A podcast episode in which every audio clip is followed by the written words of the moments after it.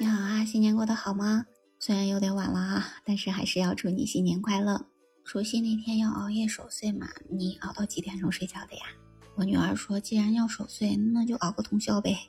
她嘴上这么说，但是呢，实际上到两三点钟就已经瞌睡的不行了。所以呢，我们俩就赶快洗一洗，大概呢就是到三点钟左右呢就睡了。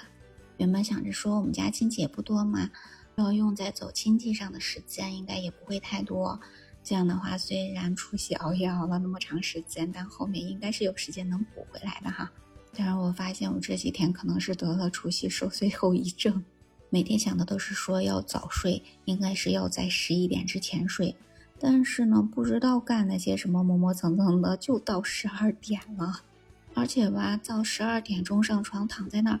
还翻来覆去的睡不着，好像不熬到一两点钟是进入不到梦乡里面去啊！真的是好痛苦。幸亏这是过年放假期间呀，第二天早上是不用上班，所以呢可以睡到至少八九点钟吧。但是呢，虽然可以多睡那么一会儿，但是早上起来头还是晕晕蒙蒙的。这一天下来，感觉总是昏沉沉的。虽然有时候中午也可以补那么一会儿觉。但这一天总是头脑不清楚，哎，其实从去年开始，我也总是想说应该要在十一点之前睡觉，但是吧，把女儿的各种的事情安排好，我睡觉的时候也都是到十二点了。但是在过年之前还好的是十二点钟我躺那一会儿就睡着了，但这个除夕过了之后，啊，怎么到十二点钟他也都睡不着呢？这翻来覆去的，总是要熬到一两点钟才能睡着，啊，真的是。这几天呢，我也一直没有做到在十一点之前睡觉，所以现在这根旗杆再把它要立起来了。去年呢就要立志在十一点之前睡觉，唉，但是呢这个 flag 是每天立每天倒，这二零二四年了，还是要把这个 flag 再把它立起来，今年一定要做到十一点之前睡觉啊。不知道你有没有这样的情况哈？所以我今年的最重要的一个 flag 就是一定要做到十一点之前睡觉，因为早睡早起的这个好处就不用多说了吧。还有听说呢，早睡早起对于减肥来讲是非常好的一个辅助作用啊。从去年开始呢，就一直在不停的发胖啊，好苦恼。所以呢。还是想要把这个好身材给它找回来，早睡早起是非常重要的一个 flag。它附加的一个 flag 就是继续要减肥成功。早睡早起，希望自己伴随着减肥也要成功啊！在去年的一期节目里面，我曾经说过呢，买买买是非常重要的一个解压方式啊。但是呢，为了这个解压的方式，啊，我的钱包已经基本牺牲掉了。去年的财政差点就做到了入不敷出的状态啊，所以今年不能再用花钱来取悦自己了，要试试看用存钱来取悦自己，看看是不是存钱更快乐呢？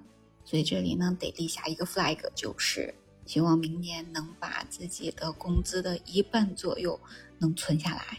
我女儿还跟我说，她以后很大可能会走美术专业。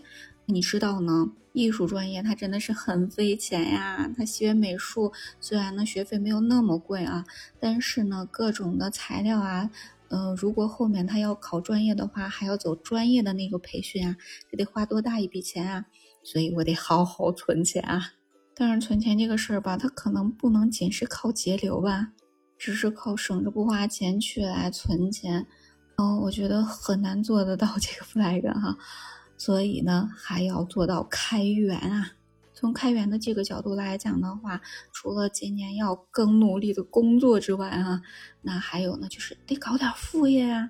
但好像其他的活也不会干，那就得好好做节目吧。